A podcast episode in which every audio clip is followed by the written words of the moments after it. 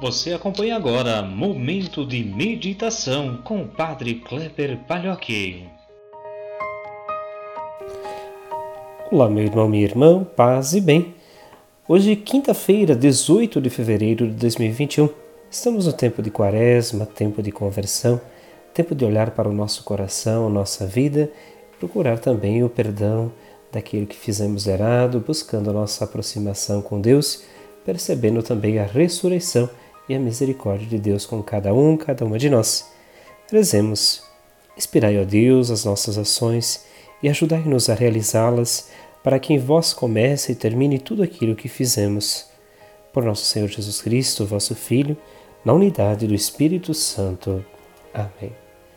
O evangelho que nós rezamos hoje é de Lucas, capítulo 9, versículos 22 a 25. Naquele tempo disse Jesus aos seus discípulos: O filho do homem deve sofrer muito, ser rejeitado pelos anciãos, pelos sumos sacerdotes e doutores da lei. Deve ser morto e ressuscitar no terceiro dia.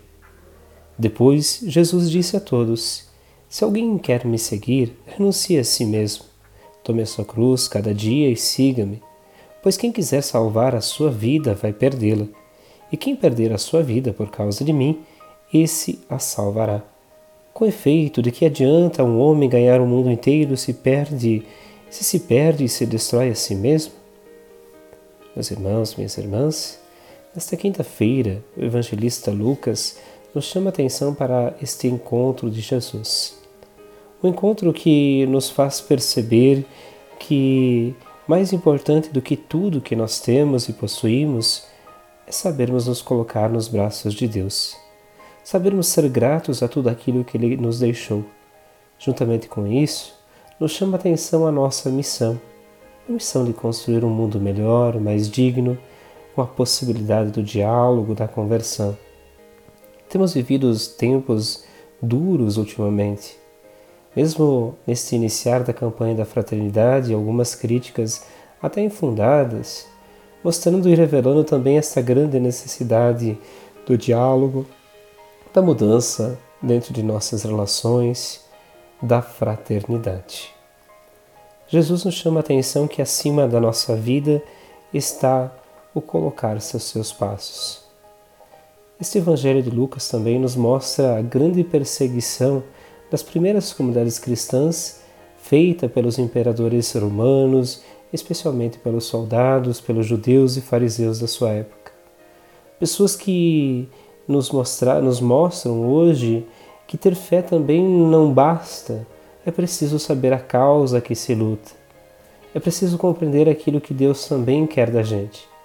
Por isso, um convite também nesse tempo de quaresma é que possamos filtrar um pouco a nossa fé. Rezar, sim, muito. Jejuar também Dar esmola, fazer caridade, como diz o Evangelho de ontem, também é necessário. Porém, juntamente com tudo isso, é preciso perceber que por trás da morte de Jesus existe uma causa. Uma causa que é a de colocarmos como irmãos e irmãs. Ninguém é diferente de ninguém. Nós somos irmãos. Que possamos também encontrar nesta fé, nesse aproximar-se de Deus, a capacidade de olhar para a vida daqueles que nos cercam. Peçamos a bênção de Deus nesse dia, Ele que é Pai, Filho e Espírito Santo. Amém. Um grande fraterno abraço, uma ótima quinta-feira. Nos encontramos amanhã.